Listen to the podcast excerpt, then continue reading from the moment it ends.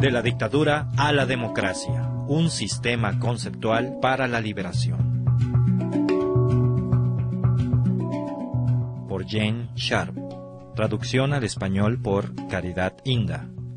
La institución Albert Einstein. Voz Oxley.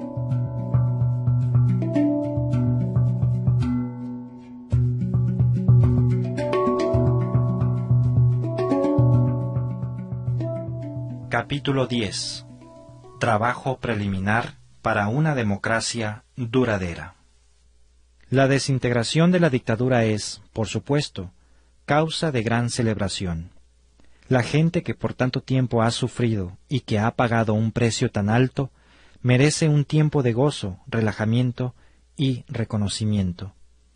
Debe sentirse orgullosa de sí misma y de todos los que con ella lucharon para ganar la libertad política. No todos habrán vivido para celebrar este día. Vivos y muertos serán recordados como héroes que ayudaron a moldear la historia de la libertad en su país. Desafortunadamente, esta no es una oportunidad para reducir la vigilancia. Aun en caso de que la dictadura hubiese sido desintegrada exitosamente por medio del desafío político, se deben tomar muchas precauciones para impedir que surja un nuevo régimen opresivo durante la confusión que acompaña el derrumbamiento del viejo. Los dirigentes de las fuerzas pro-democráticas deben tener preparada por adelantado una transición ordenada hacia la democracia. Es necesario establecer las bases constitucionales, y legales, así como las normas de comportamiento de una democracia duradera. Nadie debe creer que con la caída de la dictadura inmediatamente va a aparecer una sociedad ideal. La desintegración de la dictadura simplemente facilita el punto de partida en condiciones de una libertad revalorada para realizar esfuerzos a largo plazo por mejorar la sociedad y responder más adecuadamente a las necesidades humanas. Los serios problemas políticos, económicos y sociales seguirán durante años y hará falta la cooperación de muchas personas y grupos para buscarles solución. El nuevo sistema político debe dar una oportunidad para que las personas con puntos de vista diferentes y medidas que lo favorezcan continúen el trabajo constructivo y el desarrollo de las políticas orientadas a encarar los problemas del futuro. Amenazas de una nueva dictadura. Aristóteles advirtió hace tiempo que la tiranía puede cambiar y convertirse en tiranía. La historia nos da muchos ejemplos. En Francia, los jacobinos y Napoleón. En Rusia los bolcheviques, en Irán el ayatola, en Birmania SLORC, y en otras partes en que algunas personas o grupos consideraron el derrumbamiento de un régimen opresivo meramente como la oportunidad de convertirse en los nuevos amos. Sus motivos podrán variar, pero los resultados son a menudo muy similares. La nueva dictadura puede ser aún más cruel que la anterior y ejercer un control más asfixiante. Aún antes del desplome de la dictadura, miembros del pasado régimen pueden intentar acortar el proceso de la lucha desafiante por la democracia dando un golpe de Estado a fin de escamotear la victoria que lograría la resistencia popular.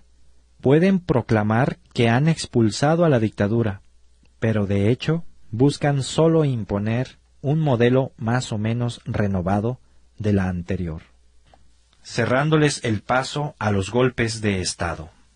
Hay maneras de derrotar los golpes de Estado que se intenten contra una sociedad recientemente liberada. A veces basta un conocimiento previo de esa capacidad de defenderse para impedir el intento. La preparación intelectual puede prevenirlos.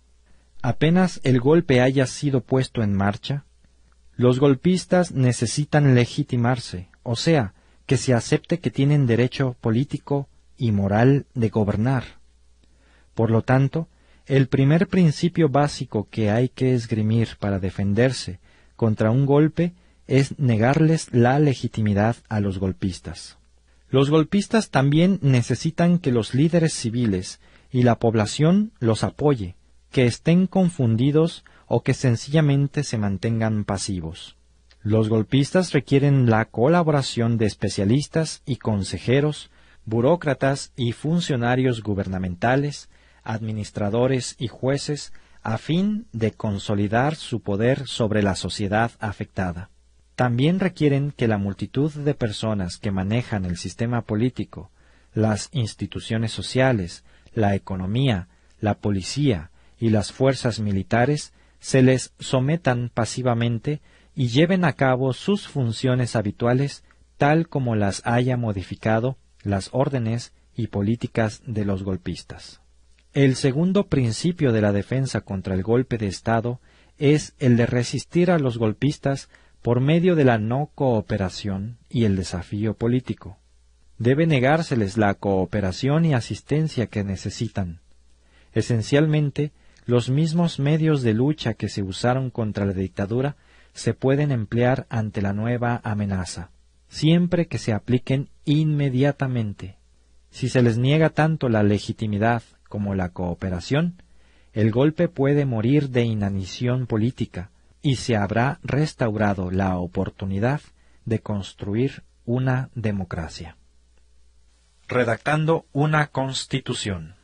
El nuevo sistema democrático va a requerir una constitución que establezca la estructura deseada del gobierno democrático.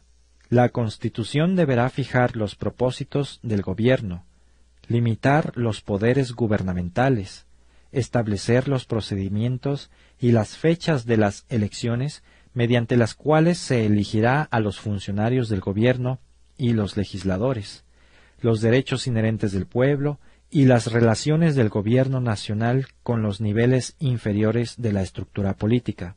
Dentro del gobierno central, si éste ha de seguir siendo democrático, debe establecerse una clara separación de la autoridad entre las ramas legislativa, ejecutiva y judicial. Se deben incluir fuertes restricciones a las actividades de la policía, los servicios de inteligencia y las Fuerzas Armadas, prohibiéndoles cualquier interferencia política legal.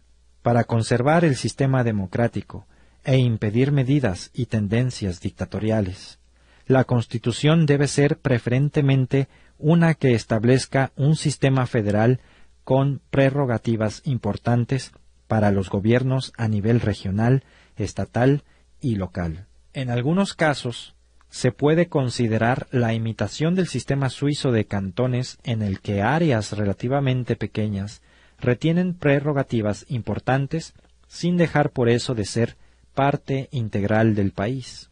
Si una constitución con muchos de estos rasgos hubiera existido antes en la historia del país recién liberado, sería deseable reimplantarla modificándola apenas en lo que fuere necesario y deseable. Si no existiera una constitución más antigua con los requerimientos del caso, quizá se podría trabajar con una constitución interina. Si no, habría que escribir una nueva constitución. Preparar una nueva constitución llevará tiempo y esfuerzo. Es deseable la participación popular en este proceso y se hace necesaria para la ratificación de un nuevo texto o de sus enmiendas se ha de ser muy cauto al incluir en la Constitución promesas que luego se demuestre que es imposible cumplir, o estipulaciones que requieran un gobierno altamente centralizado, porque en ambos casos podría facilitarse una nueva dictadura. La redacción de la Constitución debe ser fácilmente comprendida por toda la población. No debe ser tan compleja ni tan ambigua como para que sólo los abogados u otras élites puedan decir que la comprenden. Una política democrática de defensa. El país liberado puede tener que enfrentarse a una amenaza extranjera, para lo cual se necesitaría una capacidad defensiva. El país puede también verse amenazado por un intento de imponerle una dominación militar, política o económica desde el extranjero. A fin de mantener una democracia interna, habría que considerar seriamente si han de aplicarse los principios básicos del desafío político a las necesidades de la defensa nacional. Al situar la capacidad de resistencia directamente en manos de la ciudadanía, los países recientemente liberados pueden evitar la necesidad de establecer una fuerte capacidad militar que podría, por su parte, amenazar la democracia y demandar vastos recursos económicos, que muchos se necesitan para otros propósitos. Debemos recordar que algunos grupos van a ignorar cualquier disposición constitucional en su afán de establecerse como nuevos dictadores. Por consiguiente, la población necesita asumir la tarea permanente de aplicar el desafío político y la no cooperación contra cualquier dictador en potencia y de preservar las estructuras, los derechos y los procedimientos democráticos. Una responsabilidad meritoria. Los efectos de la lucha no violenta son no solamente debilitar y quitar al dictador, sino también dotar de poder al oprimido. Esta técnica habilita a las personas que previamente sentían que no servían más que como víctimas para ejercer directamente el poder, para lograr por su propio esfuerzo una mayor libertad y justicia. Esta experiencia de lucha tiene consecuencias psicológicas importantes que contribuyen a aumentar la autoestima y la confianza en sí mismos entre los que antes carecían de todo poder. Una consecuencia beneficiosa a largo plazo del empleo de la lucha no violenta a fin de establecer un gobierno democrático es que la sociedad estará más apta para manejar los problemas recurrentes y futuros. Aquí podrían incluirse los futuros abusos del gobierno y la corrupción, los maltratos a algún grupo, la injusticia económica y las limitaciones en la calidad democrática del sistema político. La población, experimentada en el uso del desafío político, probablemente será menos vulnerable a la acción de una dictadura en el futuro. Después de la liberación, el haberse familiarizado con la lucha no violenta va a sugerir maneras de defender la democracia, las libertades civiles, los derechos de las minorías y las prerrogativas de los gobiernos regionales, estatales o locales, así como de las instituciones no gubernamentales. Tales medios también harán posible que personas o grupos expresen pacíficamente su disentimiento extremo sobre asuntos que los grupos de oposición perciben ser tan importantes que a veces los ha llevado al terrorismo o a la guerra de guerrillas. Los pensamientos expresados en este examen del desafío político o la lucha no violenta tienen como fin tratar de ayudar a todas las personas y grupos que buscan liberar a sus pueblos de la opresión dictatorial y establecer un sistema democrático duradero que respete las libertades humanas y la acción popular para mejorar la sociedad. Tres conclusiones principales se derivan de las ideas bosquejadas aquí. Es posible liberarse de las dictaduras. Una reflexión cuidadosa y una planificación estratégica muy meticulosa son indispensables para lograr la liberación y se necesitará vigilancia, mucho trabajo arduo y una lucha disciplinada, a veces a un precio muy alto. Es cierta la multicitada frase, la libertad no es gratis. Ninguna fuerza externa vendrá a darle al pueblo oprimido la libertad que tanto anhela. La gente tendrá que aprender cómo conseguir esa libertad por sí misma.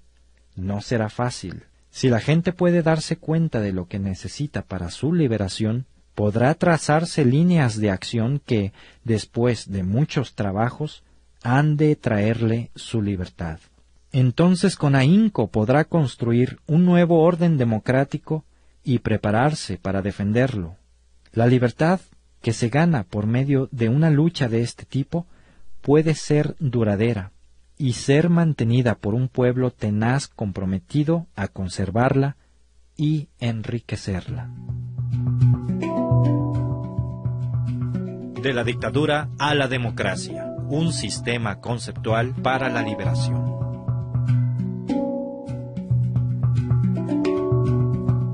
La misión del Instituto Albert Einstein es promover a nivel mundial el estudio y uso estratégico de la acción no violenta en casos de conflicto.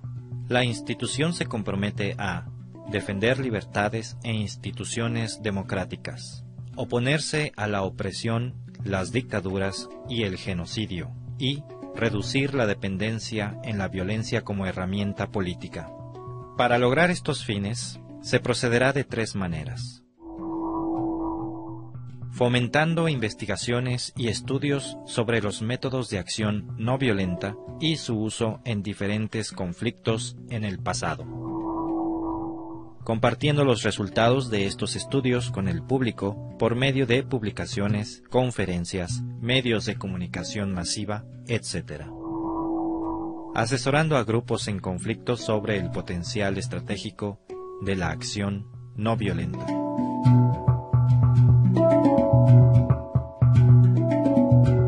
De la dictadura a la democracia, un sistema conceptual para la liberación.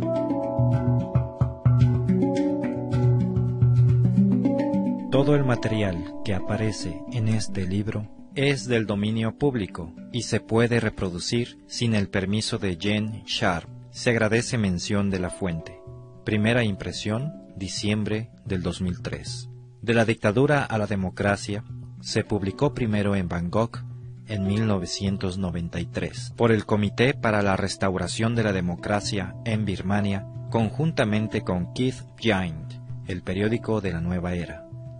Desde entonces se ha traducido a más de ocho idiomas y se ha publicado en Serbia, Indonesia y Tailandia, entre otros países de Albert Einstein Institution, 427 Newbury Street, Boston, Massachusetts, Estados Unidos de Norteamérica. Sitio oficial www.aeinstein.org. ISBN 1-880813-130.